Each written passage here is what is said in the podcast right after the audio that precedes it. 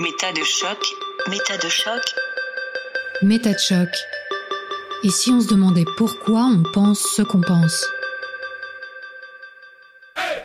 Shocking 28. La transidentité au-delà des apparences. Maintenant que vous savez tout ou presque sur le parcours de mon invité, de l'enfance à l'âge adulte et jusqu'à son coming out en tant que femme trans, les prochains volets de cette série au long cours vous offriront sur un plateau de quoi nourrir votre réflexion sur les différentes polémiques qui agitent tant les médias et les milieux militants en ce moment. Pour commencer, et pour prendre un peu de recul sur ces sujets brûlants, un bref aperçu des variations historiques et culturelles de la notion de genre me semble important. Mais les mineurs trans et non-binaires d'aujourd'hui ne sont-ils pas victimes d'une épidémie, d'un effet de mode alimenté par les médias et les réseaux sociaux Voyons ce que les études scientifiques en disent. Et comme toujours, parce que ce podcast est humble et superbe, vous pourrez retrouver sur la page dédiée à l'émission les ressources en lien avec ce qui aura été dit sur le site métadechoc.fr. Chapitre 6 La transition sociale et juridique. Je voudrais rebondir sur ce que tu disais sur le fait que euh, dans la culture gréco-romaine, on avait euh, ces types de récits un peu mythologiques euh, autour du changement de genre ou du changement d'expérience de genre, notamment par rapport à notre culture actuelle. Au Moyen Âge, il y avait déjà une dichotomie entre hommes et femmes hein, qui était bien claire et qui s'inspirait bon bah déjà de la Bible et de la Genèse, en particulier qui place la femme donc dans la soumission par rapport à l'homme dès le départ, c'est très clair.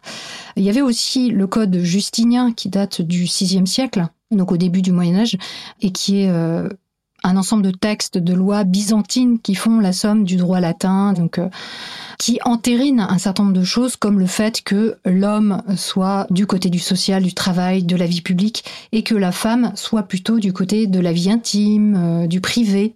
Et donc on refusait par exemple à la femme la possibilité d'avoir de l'argent ou du travail sans l'accord de son mari.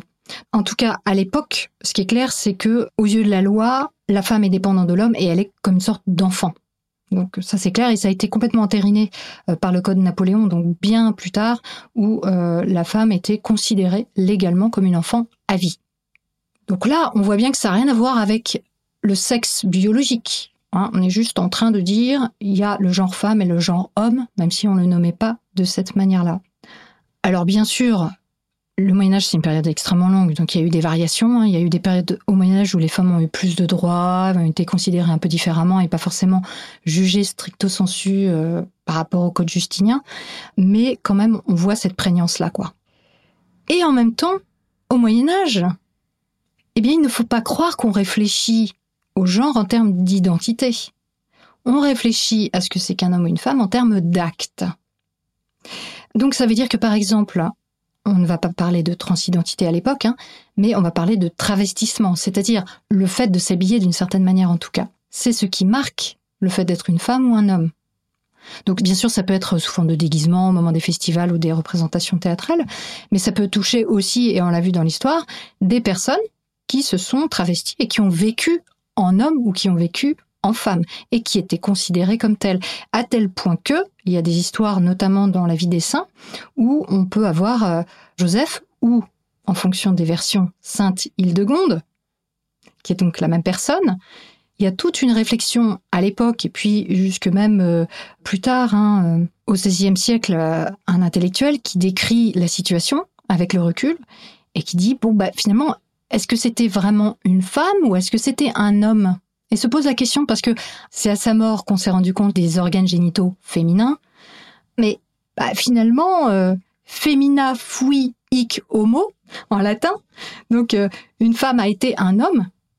Et aussi Virginis quae sevirum simula verat, c'est-à-dire une femme qui simulait le fait d'être un homme. Donc c'est à la fois être et simuler. Donc ça veut bien dire qu'à cette époque-là, au XVIe siècle et avant, bah, l'acte posait le genre. Et en même temps, il y avait des réflexions pour savoir si vraiment ça suffisait. Donc on voit bien que euh, les réflexions d'aujourd'hui, euh, elles existaient déjà avant et que tout n'a pas été linéaire et que la notion de sexe n'a jamais été suffisante en fait pour euh, identifier une personne ou la caractériser. Et d'ailleurs, on retrouve exactement les mêmes questions sur l'homosexualité, c'est-à-dire que le terme d'homosexualité n'est apparu qu'à la fin du 19e siècle. On en parle d'ailleurs dans l'émission euh, qui s'appelle Qu'est-ce qui se passe dans la tête des homos? avec la sociologue Émilie Morand. La notion d'orientation sexuelle ne s'est réellement posée comme une sorte d'identité qu'à la fin du 19e siècle par la psychiatrisation de ces personnes, alors qu'auparavant, le fait d'avoir une relation sexuelle avec une personne du même sexe n'était qu'un acte, qu'une activité, on va dire, une pratique. Elle ne déterminait pas la personne dans son identité ou dans sa définition d'elle-même.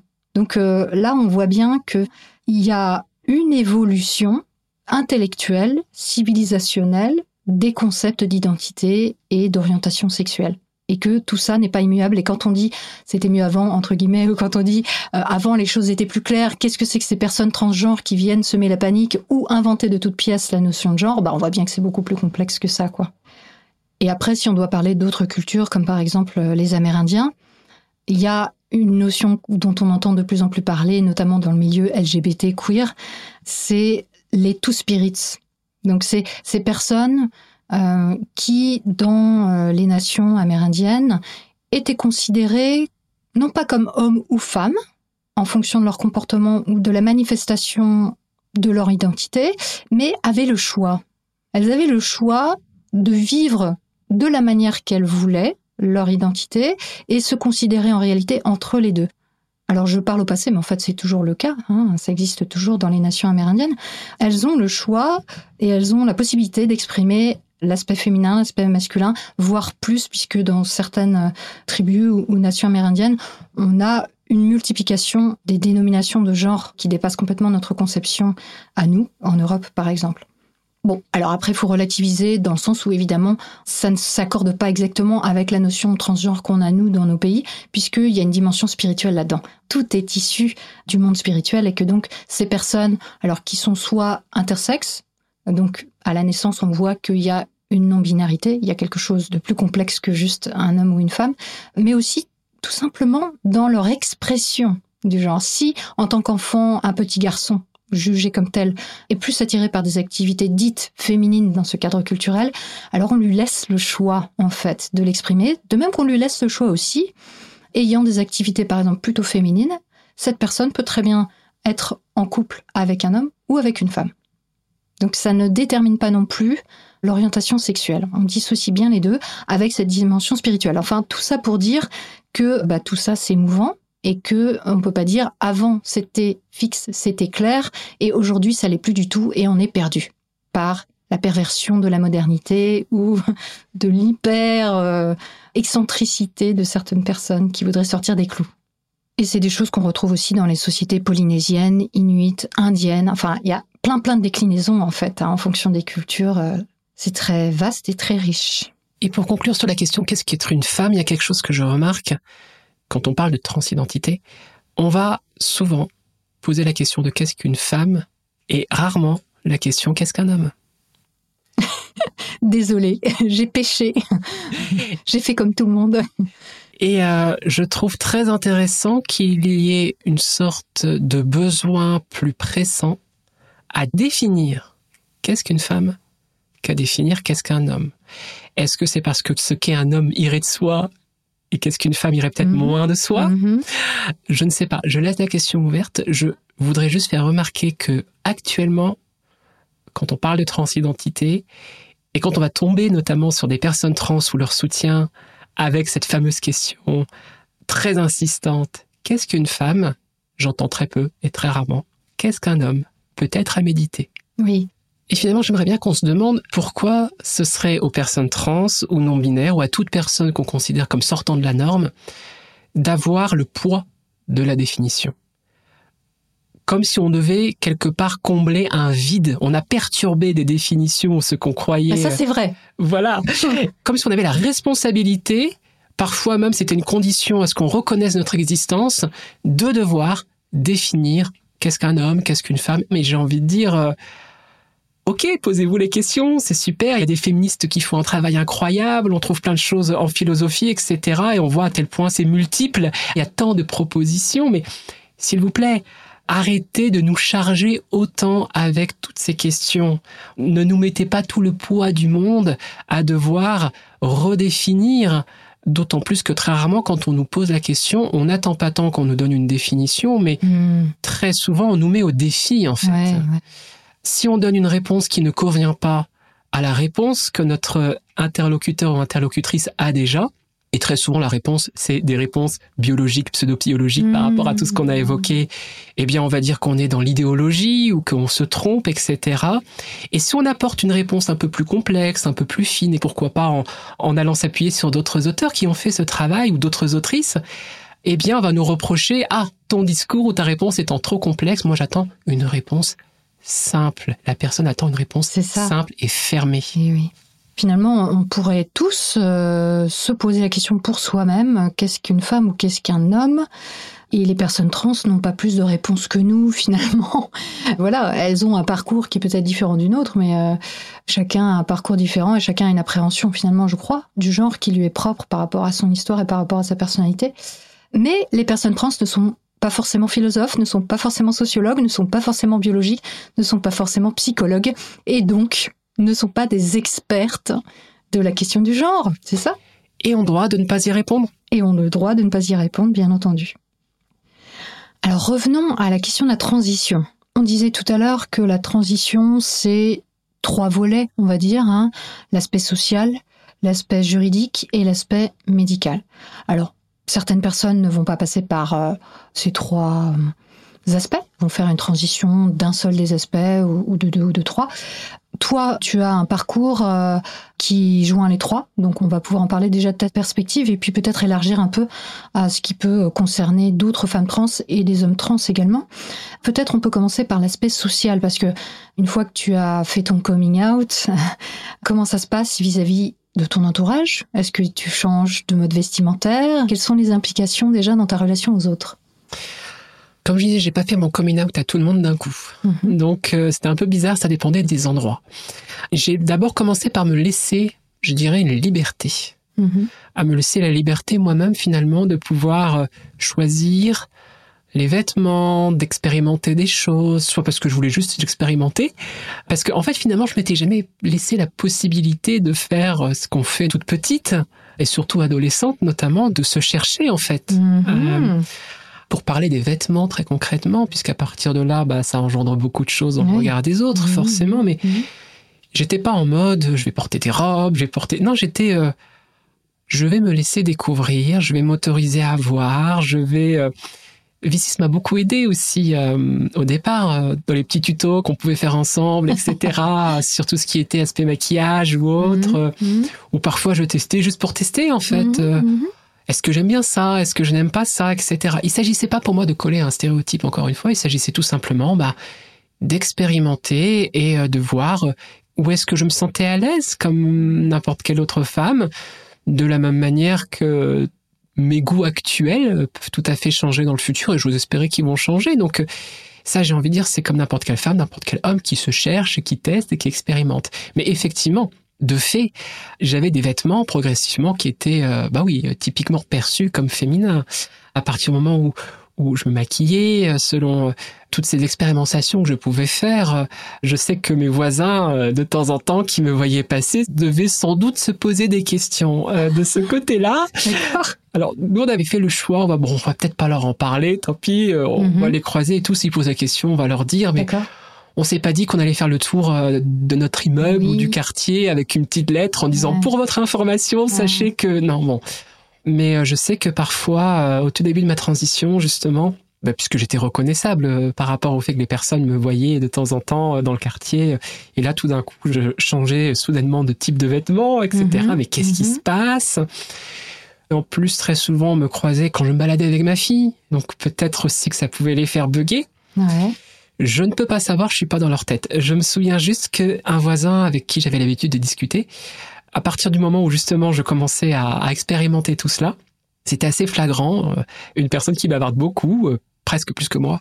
Euh, et donc je le croise, il me voit, je le vois, ok, et il détourne son regard de moi. Il pouvait pas se déplacer puisqu'il attendait quelqu'un. Et il me tourne le dos. Mais vraiment, c'est-à-dire qu'au fur et à Mmh. mesure où je passais, Mmh. il voulait même pas me regarder. Il voulait même pas qu'on ait des interactions. Ça m'a, C'est violent. c'est assez violent. Pour la petite histoire, trois, quatre mois plus tard, c'est resté comme ça un petit moment.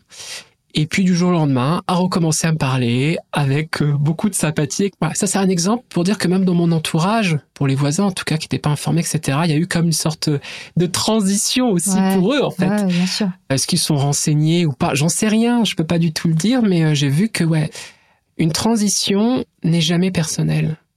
Elle implique aussi le regard des autres. Mmh. Dans mon cas, c'est aussi dans notre propre couple, c'est aussi dans notre propre famille, dans la manière dont on est perçu. Et c'est tout notre environnement social qui transitionne en quelque sorte Mmh. dans le fait que la personne qu'elle connaissait, qu'elle continue à connaître, eh bien c'est un autre regard, c'est une autre manière de s'adresser à cette personne-là, au féminin, au masculin, ça dépend selon le parcours. Donc euh, je pense que c'est important à rappeler Et aussi. oui, et oui.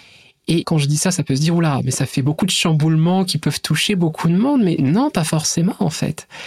Dans le cas de ma famille, ça a été très bien accueilli. Avec ma compagne, c'était juste super, elle était euphorique. Et euh, j'ai l'impression que ce côté un peu de rejet de mes voisins, qui effectivement, a indéniablement a été présent, euh, a été transitoire. Mmh. Et que maintenant, bah, il n'y a pas de souci. Hmm. Tu utilises quand même ce terme d'euphorie de la part euh, de V6. Comment tu expliques ça? Parce que on pourrait se dire, bah, pourquoi est-ce qu'elle serait euphorique pour ça? Autant pour toi, on peut le comprendre, c'est une libération, c'est une expression, voilà. Il y a quelque chose euh, qui touche à, à quelque chose de viscéral chez toi. Autant chez V6, comment tu expliques cette euphorie chez elle? Je pense déjà que notre couple est vraiment très puissant en termes de liens affectifs et euh, tout ce qu'on peut dire autour. Donc, euh, je pense que de manière réciproque, quand l'une de nous deux est heureuse, Ouais. bah, par empathie, c'est le cas. Mais je sais très bien que V6, euh, il y a toujours euh, cet effet waouh, le fait qu'une personne puisse pleinement s'épanouir, surtout euh, une personne qu'elle aime, indépendamment de moi. Et on a ça en commun, justement. euh, à la fois cette empathie, ce que j'ai envie de qualifier une importante ouverture à l'expérience. Hein. Oui, j'allais le dire, peut-être qu'il y a aussi cette excitation, cette curiosité de vivre une aventure Hmm. humaine, parce que c'est pas rien tout ça. Ah Oui, complètement. Et je pense que c'est ce commun qu'on a justement qui Mhm. explique cela, en fait, Mhm. euh, cette euphorie. On a toujours été euh, extrêmement proches, extrêmement empathiques dans nos vécus, que ce soit des choses négatives ou des choses positives. Et là, pleinement, euh, V6 ne se cache pas de dire qu'elle était aussi en euphorie. Elle le décrit comme ça. Nous étions euh, toutes les deux en euphorie. Et ça lui déplaisait pas du tout. Enfin, elle était pas du tout en mal à l'aise à l'idée Mhm. que désormais, on va être perçu comme un couple de femmes. Mhm. Oui, l'aspect social aussi. Exactement. Il y a la relation entre vous deux, avec un nouvel équilibre à trouver par rapport à la manière dont tu te présentes. Mais il y a aussi effectivement le, le regard, comme tu disais, le regard des autres, qui est important. Là, il y a une question qui me vient, qui est euh, très intime, donc tu n'es pas obligé d'y répondre, concernant la sexualité. Parce que finalement, j'imagine bien qu'à partir du moment où tu exprimes qui tu es, où tu peux le nommer, où tu peux en parler à ta compagne, où tu peux en faire l'expérience, ça doit avoir un impact sur ta sexualité, sur euh, l'expression de cette sexualité ou la liberté peut-être euh, que tu t'étais pas donné avant sur certains aspects parce que tu étais bloqué, parce que tu étais, euh, je sais pas, tu te sentais pas bien ou moins bien dans ton corps, etc. Est-ce que c'est le cas? Oui, bien sûr que ça change des choses positivement. Hmm. En fait, j'ai envie de dire, et je pense que c'est facile à comprendre, nécessairement quand vous êtes bien dans votre peau, bien sûr que ça a un impact positif Hmm. sur votre sexualité, Hmm. évidemment. Donc par rapport euh, à l'hostilité ou tout du moins à- aux réactions un peu réticentes de la part de certaines personnes, comme tes voisins ou autres, socialement, est-ce que tu étais frustré Est-ce que tu t'es dit, euh, oh là là, j'espère qu'un jour ça m'arrivera plus ce genre de situation Oui, clairement. J'avais cette peur, pas forcément de remarques euh, violentes, mais de ce que j'appelle les yeux qui s'écarquillent Ouais. en me voyant ou en m'entendant même quand je parle. L'une des chances que j'ai pu avoir, c'est que durant ce moment de transition sociale, il y avait le port du masque obligatoire. Ah Et euh, triché voilà, j'ai un peu triché, mais j'avais peur aussi du coup qu'une fois que j'aurais plus le masque, euh, Ah voilà. ouais. Encore une fois, j'insiste, il s'agissait pas pour moi de m'inscrire dans des stéréotypes tels que je l'entends parfois. Je voulais simplement vivre dans l'anonymat et de pas avoir une hostilité dans le regard des autres ou même parfois dans le vocabulaire. Ou être dévisagé. Voilà. Donc euh, il y avait des craintes, frustration non parce que au contraire c'était l'exploration, c'était l'expérimentation. J'étais prudente aussi à m'éviter de me rajouter sur le dos de nouvelles injonctions. Mais le regard des autres, oui. Et t'as jamais été menacée, par exemple agressée ou parce qu'on connaît hein, le côté viriliste de certaines personnes où il y a les vrais hommes, les vraies femmes et que tout ce qui est entre les deux, bah, il faut le tabasser quoi. Mm. Alors j'avais cette crainte là et euh, Vici avait cette crainte-là aussi, en fait. Mm, Je pense mm. que ce qui l'a vraiment inquiété lorsque j'ai fait mon coming out, c'est ça. Mm. De me prendre de plein fouet, tout ce qu'on peut redouter, justement. Je pense que mon âge fait que peut-être euh, ça a été euh, moins violent. Je suis blanche. J'allais chercher aussi ma fille à l'école. Donc tout ça participe du fait que j'étais pas forcément dans un environnement euh, où il y avait la plus grande des hostilités, où je pense que si j'avais fait cette transition sociale beaucoup plus tôt, par exemple, durant ma jeunesse, dans un contexte où euh, j'étais dans des jobs étudiants, par exemple, ce Mhm, genre de choses, mhm. mon vécu aurait été euh, différent. En tout cas, des hostilités, j'en ai rencontré au début de ma transition sociale, pas tant que ça ou très rarement. Ça a beaucoup été des regards, ça a beaucoup été euh, des fuites. Alors je me rappelle notamment sur Internet, ça m'arrivait aussi euh, quand je faisais des jeux vidéo en multijoueur. Mhm. Donc là, je prenais des avatars féminins. Et euh, lorsque les personnes entendaient ma voix très très grave, euh, Mhm. qui me posaient des questions, qui me disaient euh, ah bah t'as choisi un avatar de fille, etc. Et bah j'expérimentais un petit peu dans un terrain qui était pas trop non plus dangereux puisque Bah c'est oui. virtuel. Oui. Ça m'a un peu aidé en fait. Mhm. Et parfois j'avais des choses effectivement qui restaient purement verbales mais qui restaient violentes lorsque j'expliquais bah oui je suis une femme trans etc j'avais droit à beaucoup de dégoût à être traité de travelot et Ah. j'avais aussi euh, quelque chose qui revenait très souvent parce que c'était des hommes qui me disaient ça très souvent c'était associé à euh, je ne suis pas pédé ils me Il se, disaient il se justifie. c'est ça se je ne suis pas pédé c'est à dire qu'il y avait cette association de leur part Extraordinaire. donc euh, j'étais traité de travelot, comme si leur propre identité, en termes d'orientation sexuelle, se sentait attaquée ou que sais-je, je sais rien, ou s'imaginer des choses. Mais j'ai toujours trouvé intéressant, j'en ai beaucoup discuté avec des personnes trans qui disaient que ça revenait très souvent, ce mélange entre l'homophobie et la transphobie, et que parfois c'est même indiscernable dans les préjugés. Mm.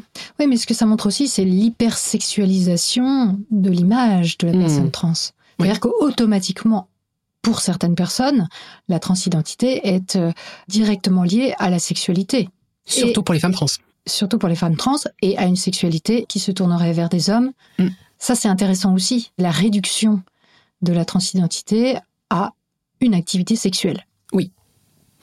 Surtout que les représentations euh, dans nos fictions ne nous ont pas aidés là-dessus, loin de là. Il y a un excellent documentaire sur Netflix qui s'appelle Disclosure.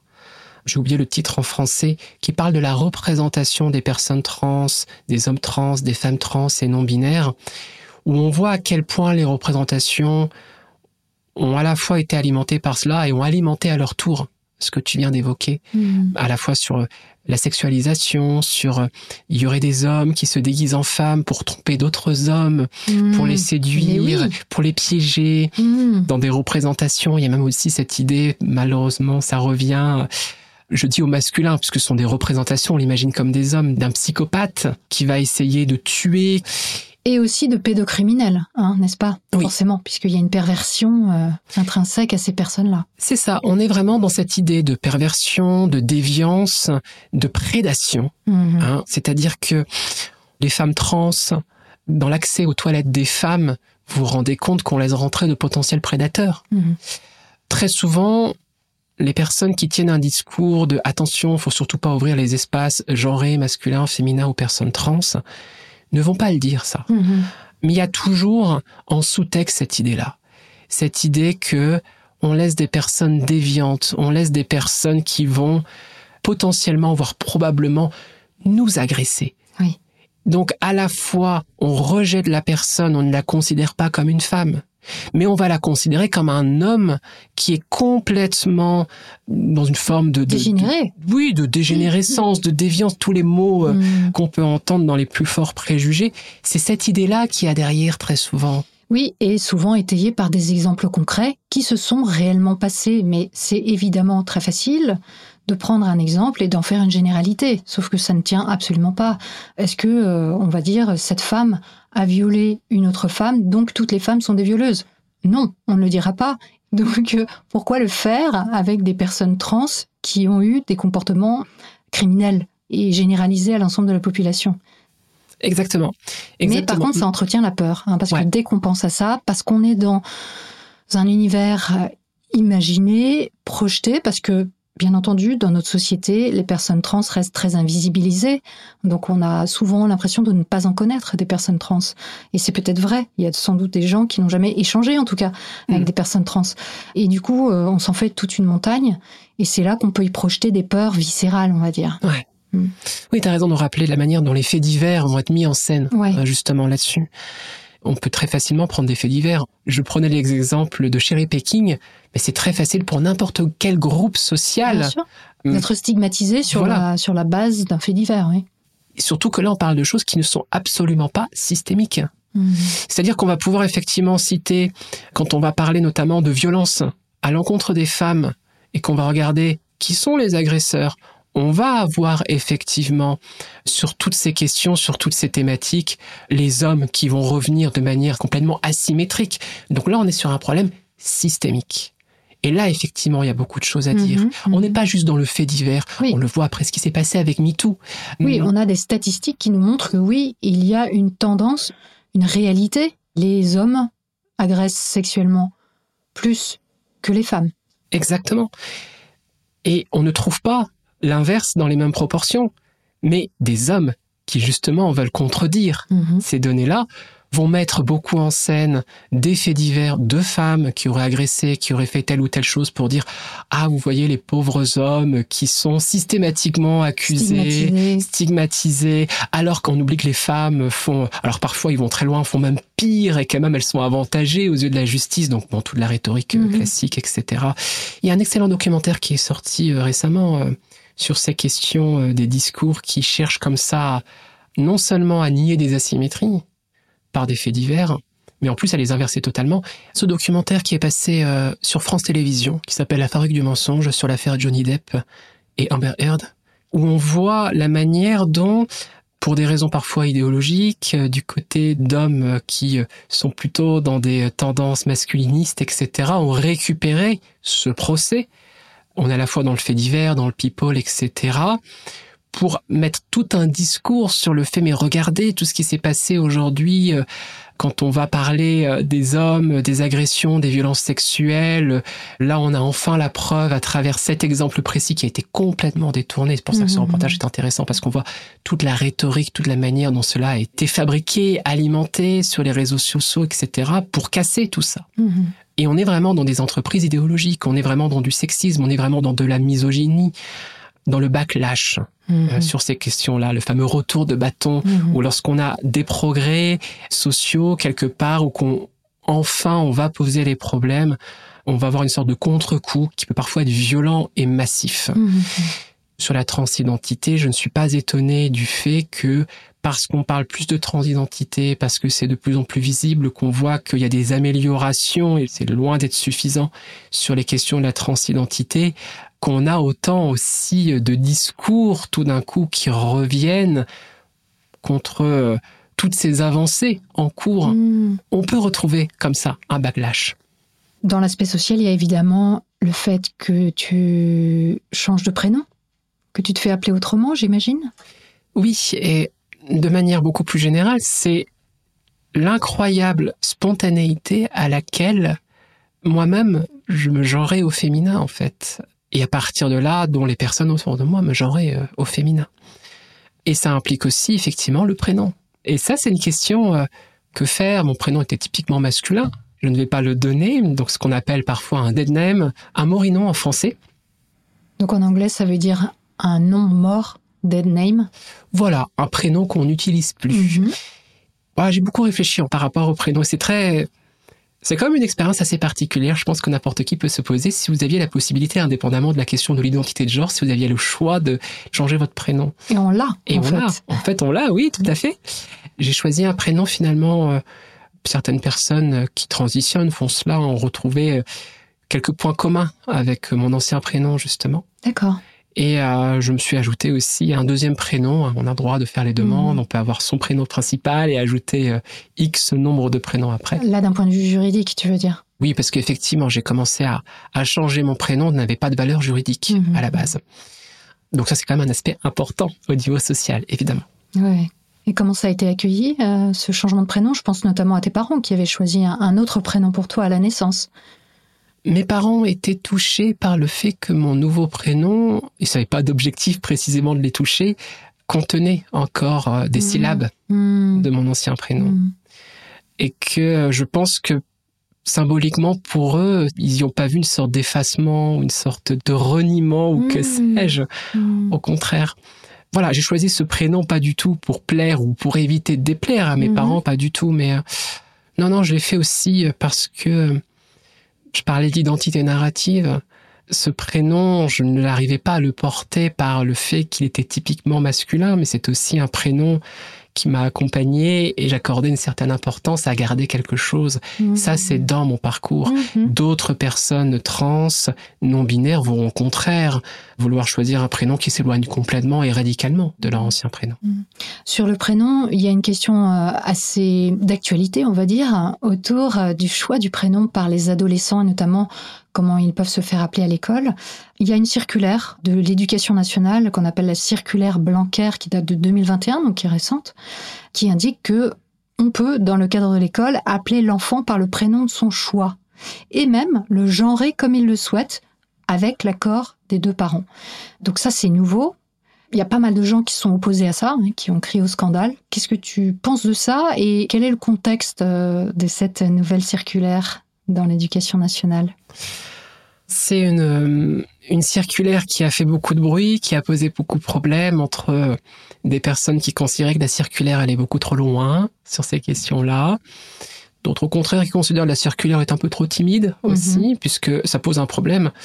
Un ou une mineure trans dont les parents refuseraient, par exemple, que cette personne puisse être genrée. Par exemple, une adolescente trans. Imaginons le, ri- le ridicule de la situation si toutes ses amies la genre au féminin depuis des années et que les professeurs auraient interdiction formelle Mhm, mhm. de la genrer au féminin. Ou alors d'avoir le prénom, parce que ça peut arriver selon les milieux familiaux, s'il y a un grand rejet. Là, on voit qu'il y a une déchirure totale, on voit qu'il y a quelque chose qui peut paraître complètement absurde. C'est-à-dire que dans le vécu social, au sein de l'école, au sein de l'établissement, on a là une adolescente avec ses amis qui est genrée au féminin et des enseignants qui auraient obligation, parce que, par exemple, les parents Mhm. euh, s'insurgeraient pour éviter Mhm. cela. On voit que cette circulaire pose problème dans ce Oui, sens-là oui. aussi, en fait. Oui, parce qu'en fait, ce que ça montre, c'est que les personnes n'attendent pas qu'on leur donne l'autorisation pour changer de prénom ou Mm. pour être genré dans un sens ou dans un autre. Ça, c'est la réalité sociale du quotidien et c'est toujours la complexité des lois. C'est finalement d'essayer de coller au maximum au plus près des réalités sociales et quelquefois avec quelques résistances. Là, effectivement, il peut y avoir de graves hiatus. Oui, et dans la circulaire Blanquer, on est quand même dans quelque chose que moi je peux qualifier de timide. On a un peu avancé, mais c'est pas suffisant. Mais j'ai envie de dire, mais euh, c'est quoi le problème en fait? C'est une question que je pose aux personnes qui voient un problème. Parce que là, on est vraiment dans une proscription sociale et politique, selon des motifs que j'ai envie de qualifier d'idéologiques. Si les enfants, les parents, le directeur, le proviseur, les enseignants, ça ne pose pas de problème, mais pourquoi cette polémique? Pourquoi placer cet interdit? Hmm.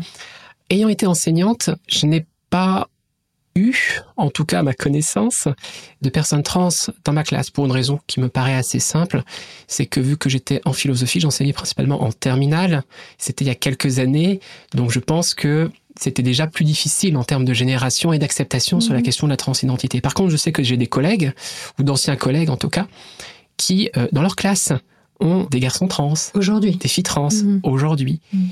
et qui, même dans leur propre profession, ont des problématiques du type, ça c'était un petit peu avant la circulaire Blanquer, on a les parents qui sont OK, on a l'enfant, il n'y a pas de souci, les profs, il n'y a pas de problème, mais le proviseur ou le directeur refuse. Hmm. Oui, donc d'où l'intérêt de la circulaire pour Voilà. à un moment donné dire Mm. on donne l'accord à partir du moment où l'enfant et les parents demandent ce Et je- changement de genre et de prénom. Et je veux même aller plus loin. pour parler justement de ces professeurs avec qui je discutais, mais les professeurs euh, n'envisageaient même pas la possibilité d'utiliser le sexe d'assignation pour genrer la personne en face et le prénom qui ne correspondait pas effectivement à la personne. Ses amis ne l'appelaient pas comme ça. Enfin, Mmh. ils trouvaient ça, et je les comprends, et je les remercie d'ailleurs, d'une violence extrême. Mmh. Et même s'ils recevaient des instructions contraires, désobéissaient. Clairement. Ouais. Parce que quand on est face à des enfants, quand on voit la réaction, Mmh. quand on voit la violence que c'est dans le regard Mmh. de la personne qui est en face de nous, et même de la classe qui comprend pas, mais Mhm. pourquoi, de quel droit un enseignant qui pourtant est au courant ou ne devrait pas y avoir de problème va comme ça rappeler sans cesse, marteler, parce que le mégenrage, le non-respect de l'identité de la personne est une violence Mhm. considérable, d'autant plus à travers les personnes mineures. J'aimerais même rappeler qu'à partir du moment où on a des équipes pédagogiques, soit parce qu'elles ne sont pas d'accord avec la transidentité, soit parce qu'elles reçoivent des instructions, à partir du moment où ils vont établir une sorte d'autorité, parce qu'ils sont les professeurs dans la classe, ça peut même générer potentiellement du harcèlement. C'est extrêmement périlleux, dangereux, violent psychologiquement pour l'enfant, et on va pas du tout dans le sens de l'intérêt de l'enfant. Si on va regarder au niveau de ce que nous disent les médecins, de ce que nous disent les psychologues, de ce que nous disent les spécialistes, on ne va pas du tout dans le sens du bien-être de l'enfant, c'est même précisément le contraire. Alors, il y a quand même des arguments en face, hein, évidemment, pour euh, justifier l'indignation face à cette circulaire, qui serait que l'école sortirait de sa neutralité en autorisant ce type euh, d'acceptation. Ça me rappelle vraiment les arguments aussi qu'on pouvait opposer, qu'on continue d'opposer à l'homosexualité, qui est que bah on sort de la neutralité sous-entendue, et c'est ça qui est drôle entre guillemets. La neutralité, bah, c'est l'hétéronormalité. On peut même aller plus loin. Je discute souvent avec des personnes qui tiennent les discours que tu viens d'évoquer, justement. Il m'arrive même parfois, je suis un peu tatillon, je leur pose des questions pour essayer de développer qu'est-ce qu'ils entendent par neutre. Et finalement, ce qu'on entend par neutralité, c'est la cis hétéronormativité. Alors, Alors là, c'est un gros mot. On va expliquer. allons-y. Bon, lorsqu'on va parler des personnes cis, et vous êtes probablement une personne cis sans le savoir, c'est tout simplement des personnes qui vont soit s'identifier au sexe d'assignation. Donc je suis une personne cis, je suis un exemple de personne cis. Voilà, Elisabeth, tu es une personne cis, soit parce que ces personnes s'identifient, ou soit parce qu'elles se posent pas la question, parce qu'elles en sont Mhm. indifférentes, Mhm. qu'importe. Donc une personne cis, c'est une personne non trans.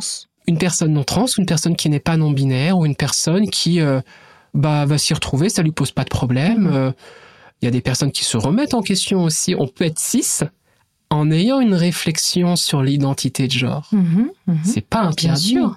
Faut surtout pas entendre que les personnes cis sont des personnes qui ne se sont pas interrogées parce qu'il n'y avait pas à s'interroger sur Bien ces questions-là.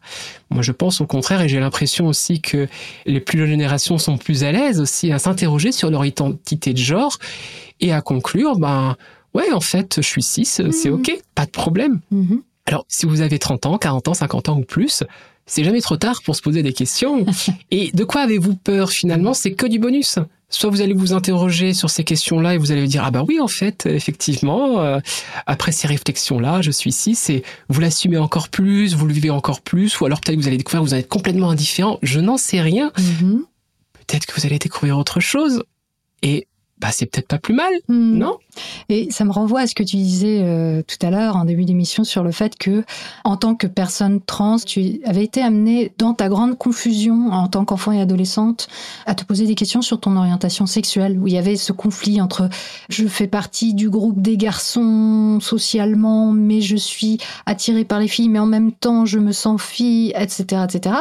Et ben de la même façon entre guillemets, moi-même, je me suis posé des questions sur mon identité de genre également parce qu'il y avait une grande confusion dans ma tête dans les années 80 ou 90 à me dire mais j'ai des comportements qui sont assimilables ou un mode vestimentaire assimilable à l'autre sexe, j'ai des attirances vers euh, des filles, donc est-ce que finalement euh, je suis vraiment une vraie fille?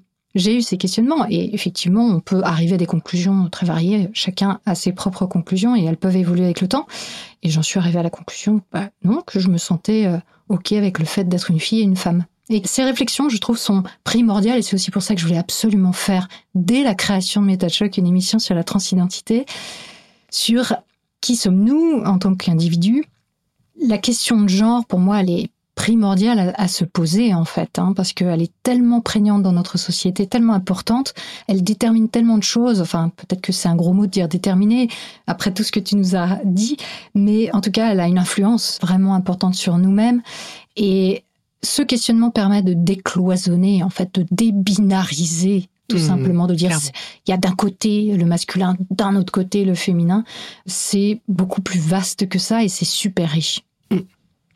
Il y a une autre objection euh, à cette circulaire Blanquer qui est est-ce que le fait de valider cette socialisation, donc le fait de changer de prénom, le fait d'être genré au féminin ou, au masculin à l'opposé de son sexe assigné à la naissance, est-ce que ça va pas encourager ces ados, ces enfants à faire une transition médicale, hormonale, etc.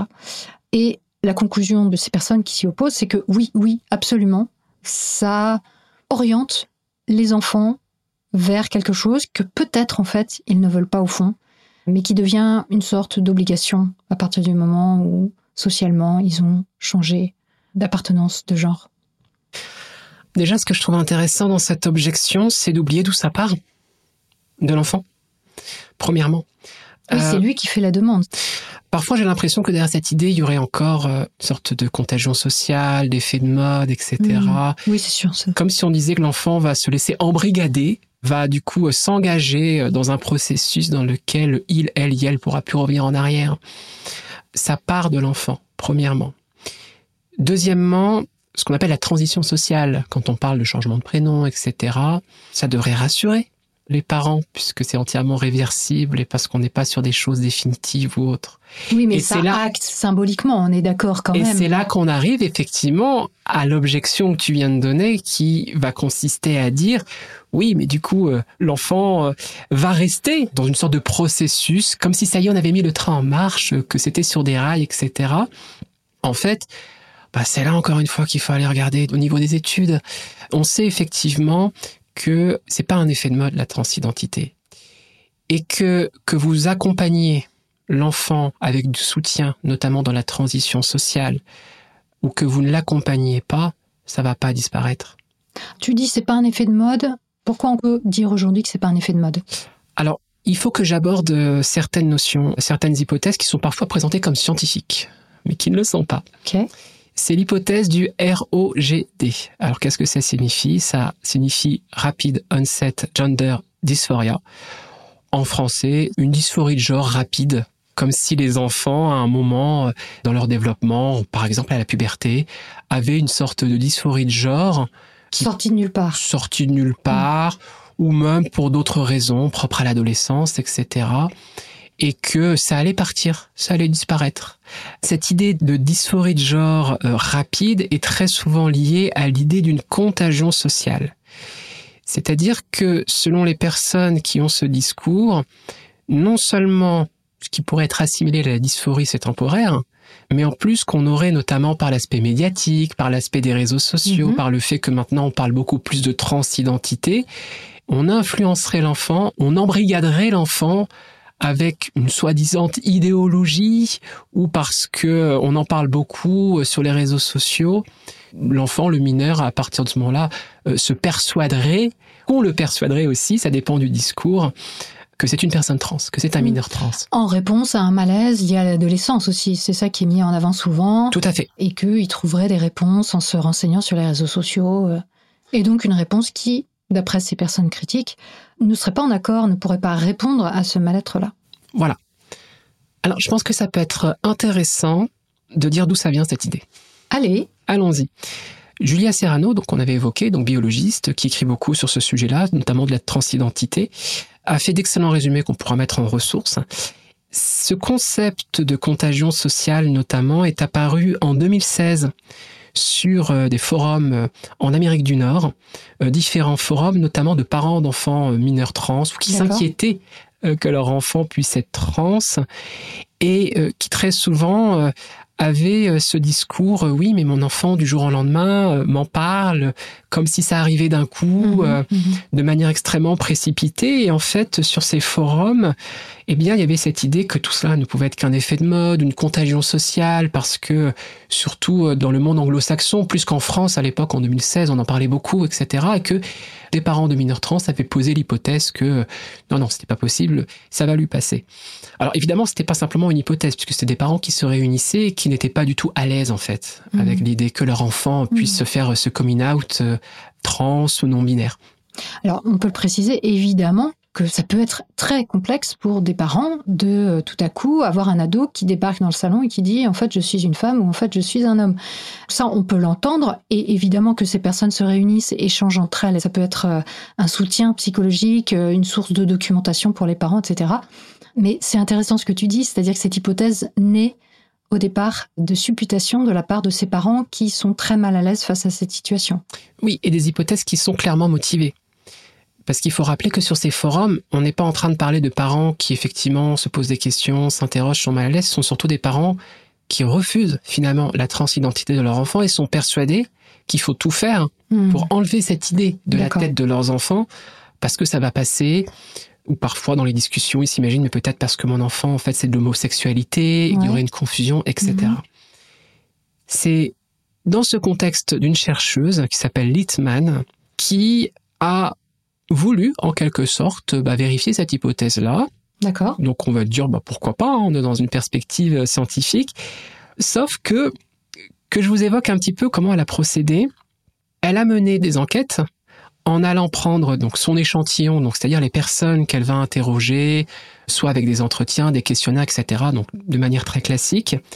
Elle s'est concentrée sur ces fameux forums de parents qui refusaient la transidentité de leurs enfants Donc ça oriente les réponses. ça oriente les réponses. Donc déjà, on voit que c'est une enquête dans la perspective des parents. Oui, elle aurait pu prendre un échantillon de parents d'enfants trans, mais venant de différents horizons et pas spécifiquement de parents inquiets, par exemple. Parce que là, c'est clair qu'on a des parents qui refusent la transidentité de leur enfant. Oui. C'est un peu comme cette étude euh, qui a réellement existé, euh, qui cherchait à comprendre les comportements sexuels euh, des hommes homosexuels et qui a euh, été chercher son échantillon dans des bars gays. Donc ça oriente complètement en fait les résultats puisqu'on va s'adresser à une population d'hommes qui sort déjà premièrement donc euh, ça sous-entendrait que tous les hommes gays sortent dans des bars gays et puis bon bah voilà qui sont dans une vie nocturne euh, donc qui ont peut-être des comportements sexuels différents de la population générale des homosexuels. Voilà, on comprend bien que là il y a un biais dans l'échantillon. Et encore, l'exemple que tu donnes, on va interroger des personnes concernées. Alors c'est biaisé par rapport au Oui, contexte dans lequel on le fait. Là, on va interroger des parents Les parents, oui. qui en plus rejettent Hum, hum, hum. la transidentité de leurs enfants et ne demandent qu'une chose, c'est qu'on prouve qu'il n'y a pas de transidentité. D'accord, ok. Donc là, on est dans un sacré, sacré biais pour le coup.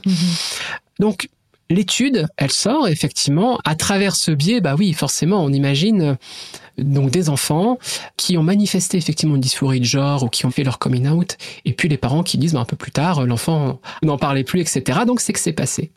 Alors j'aimerais bien préciser sur ma propre expérience personnelle.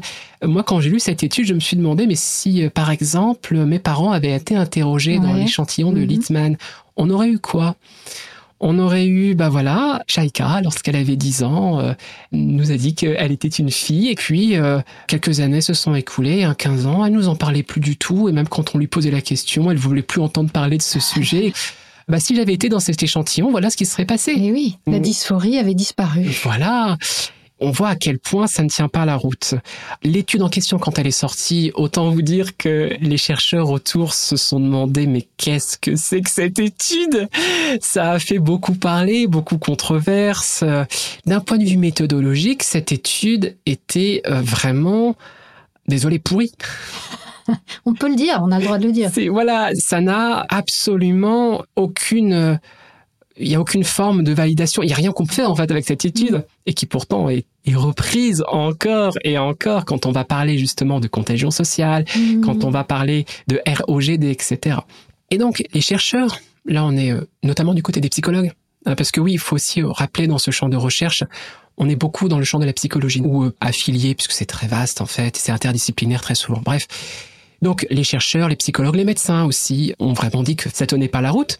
Mais on est toujours dans une approche scientifique. C'est-à-dire que quand on est dans une approche scientifique, même quand on a une étude qui d'un point de vue méthodologique est complètement biaisée, etc., ça ne signifie pas pour autant que l'hypothèse est invalidée. Ça, c'est important à rappeler. Absolument. Alors, quand on est scientifique, qu'est-ce qu'on fait? On se dit, bon, bah dans ces cas-là, ok, on va reprendre cette hypothèse-là et on va essayer de mettre en place des protocoles, etc.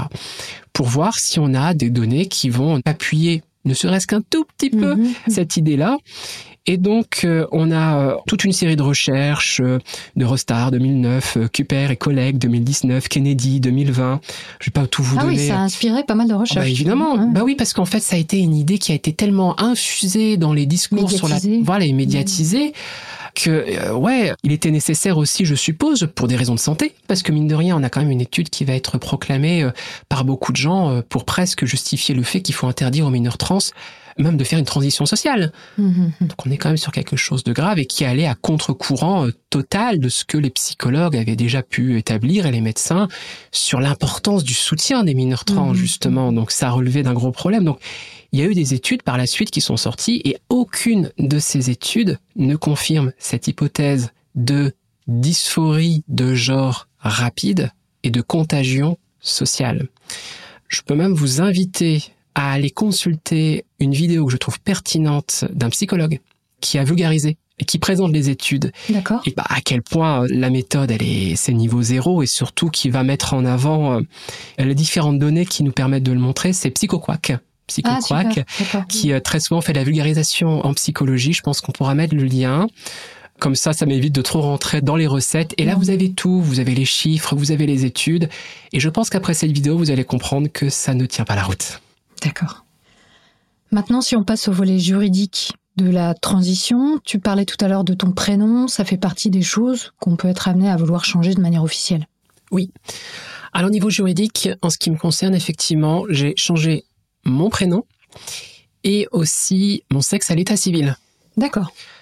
Ce sont des procédures en France, je parle, puisque ça change en fonction des pays, qui peuvent se faire simultanément.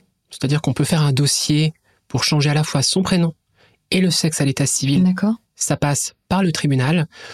Ou alors, quand on change son prénom, on peut le faire directement via une procédure qui passe par la mairie.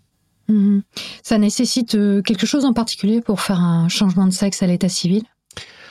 En 2023, parce que je ne serais pas étonné que ça évolue par la suite, Ouais. ce qu'on va demander dans le dossier, c'est de prouver le genre réel de la personne. Alors quand on dit le genre réel, ça peut peut-être faire faire un bond à beaucoup de personnes, c'est-à-dire le genre vécu. Une personne qui vit au quotidien en tant que femme, une personne qui vit au quotidien en tant qu'homme, eh bien on va lui demander de recueillir des éléments qui permettront au tribunal de considérer que la demande est légitime ou non. C'est-à-dire les témoignages des personnes dans l'entourage, ça passe aussi par différents éléments comme des factures, parce que ça c'est quelque chose qui est intéressant à évoquer. Dans le dossier, le fait d'avoir des factures, en ce qui me concerne par exemple en tant que femme trans, où il y a déjà marqué Madame et mon nom de famille Ah, qui va derrière, Mhm. parce qu'il faut savoir qu'on peut demander sur vos factures de téléphonie, au niveau de votre banque, au niveau de ce qu'on appelle le titre de civilité, monsieur, madame, vous êtes en droit, en France, de réclamer un changement et vous n'avez pas besoin de le justifier. Oui, mais alors si on n'a pas encore changé de prénom à l'état civil et qu'on demande à notre banque d'établir une facture au nom de madame avec un prénom d'homme, on va pas avoir un souci? Il demande pas de justificatif. euh, en principe, il demande une pièce d'identité euh, à la banque. Pour le titre de civilité, non, effectivement. Par contre, on ne peut pas demander à sa banque, par exemple, actuellement, de modifier le prénom si ça n'est pas sur la carte d'identité. voilà. Par contre, ce qui est possible, c'est d'avoir fait la modification de son prénom en passant par la mairie, qui peut se faire assez rapidement au bout de quelques mois, et dès lors, on a la carte d'identité qu'on va pouvoir montrer par exemple à sa banque. Ils vont devoir prendre en compte le changement de prénom. Et en ce qui concerne le monsieur, madame, ou même si on veut retirer d'ailleurs, eh bien, ils n'ont pas à demander de justificatif. D'accord. Et ça, ça peut peser ensuite dans la démarche Mhm. pour le changement de sexe sur l'acte de l'état civil. Mhm. Alors effectivement, ça pourra peut-être évoluer dans les années qui viennent, puisqu'il y a aussi des démarches aujourd'hui qui sont faites de personnes ou d'organisations qui demandent, par exemple, à ce que la mention du sexe n'apparaisse pas sur les pièces d'identité. Donc peut-être qu'un jour, on arrivera à ce qui se fait par exemple en Australie, où il n'existe plus de mention du sexe sur les passeports. Oui, pour beaucoup de personnes trans, le fait d'être dans cette étape de changement juridique, c'est parce que ça peut être préjudiciable pour nous au quotidien. Je pense à des choses très concrètes lorsqu'on devait prouver son identité avec les histoires de passe sanitaire, de carte d'identité lorsqu'il y a eu le Covid. Ça a pu me poser des problèmes à l'époque parce que dès qu'on voyait que sur ma carte d'identité, le sexe ne correspondait pas à l'apparence on me posait des questions. Dans le meilleur des cas, quand j'allais au cinéma ou ailleurs, on imagine ça peut être quand même stressant, perturbant d'avoir des questions avec les gens derrière qui vous mmh. écoutent. Et euh, ça m'est même arrivé une fois, c'était une fête foraine à l'époque. On avait pensé que le pass que je présentais avec les informations qui étaient notées, je l'avais subtilisé, je me faisais passer pour quelqu'un. Oui, ça la risque, voilà. évidemment.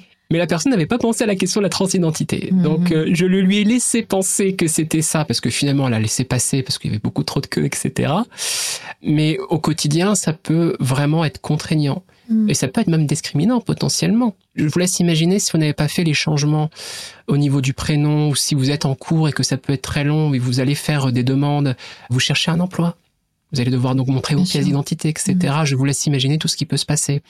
Donc effectivement, si on n'avait pas à devoir le prouver constamment et si on n'avait pas forcément sur nos papiers, sur des cartes d'identité, vraiment ces mentions qui apparaissent, je pense que ça pourrait résoudre beaucoup de problèmes.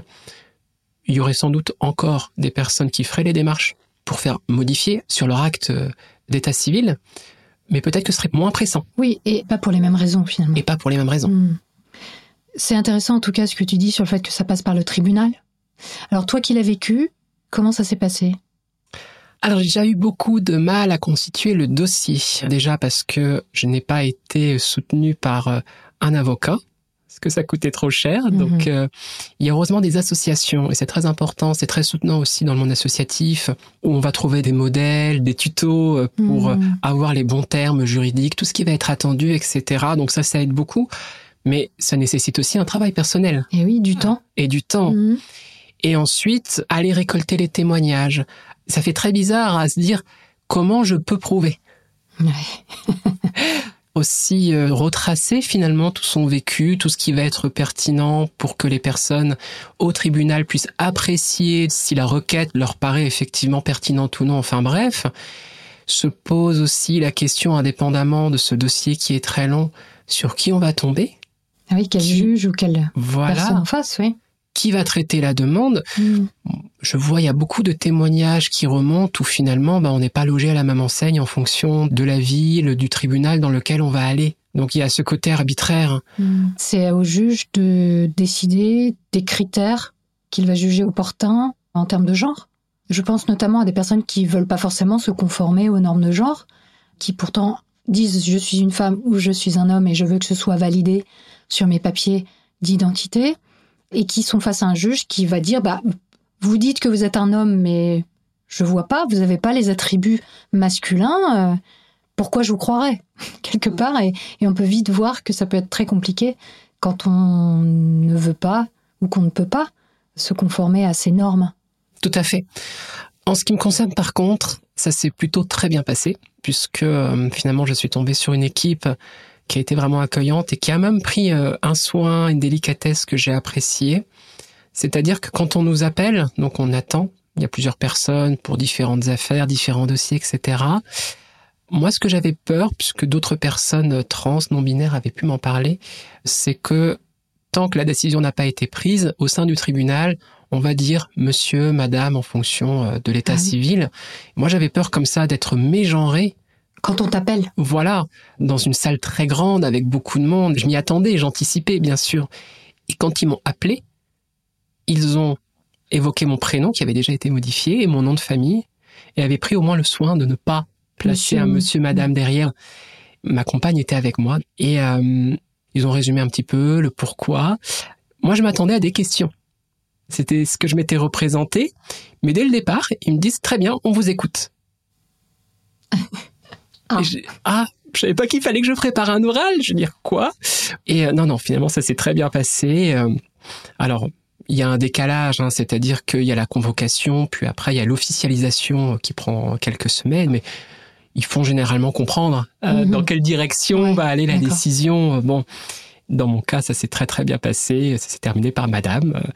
Et une personne qui était présente qui disait ah ça se fête champagne ce soir etc donc c'était plutôt Sympa, festif bah ouais. j'ai apprécié petite précision euh, qui a changé en 2016-2017 environ il n'est plus nécessaire dans cette démarche de devoir prouver justifier qu'on est dans un parcours médical Oui. Et j'aimerais rappeler, parce que c'est important et assez stupéfiant, la stérilisation des personnes trans était obligatoire en France jusqu'en 2017 pour changer d'état civil. Oui, on attendait à ce que la personne s'inscrive dans un parcours, notamment chirurgical, de réassignation sexuelle.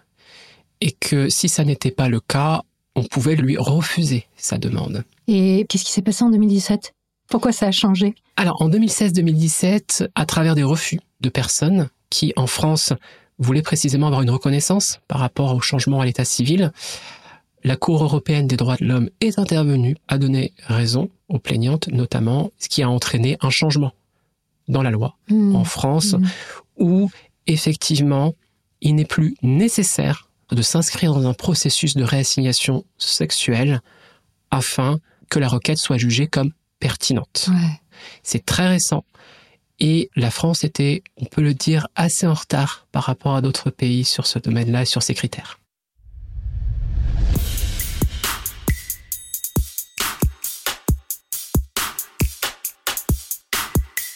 Les transitions sociales et juridiques, ok. Mais qu'en est-il concrètement de la transition médicale Qu'implique physiquement et psychologiquement une transformation du corps? Ce sera le sujet du chapitre 7.